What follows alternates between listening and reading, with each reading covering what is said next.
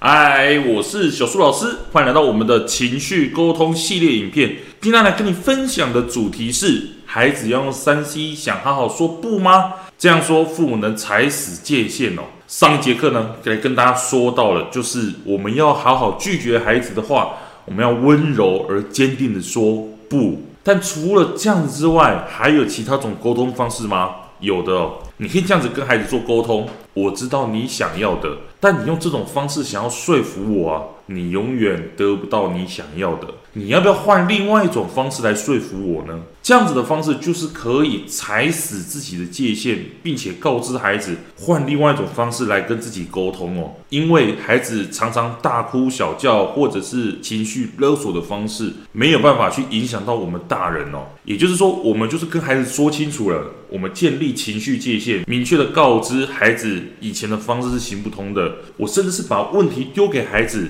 你要怎么做，那是决定权在你身上啊，你必须用其他的方式说服我才可以。所以我很明确的告知孩子，你其他方式是有机会的哦，但是你用目前的方式是没有办法让我给你你想要的东西的。好，你学到了吗？我们下节课再见喽，拜拜。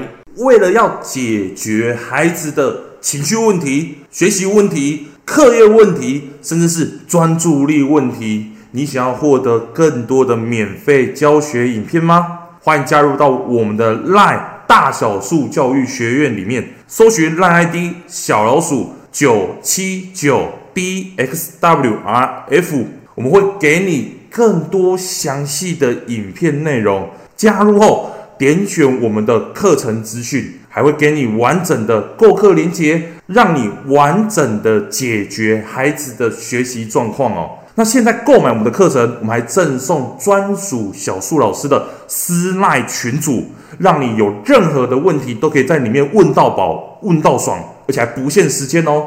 那我们就课堂上见吧。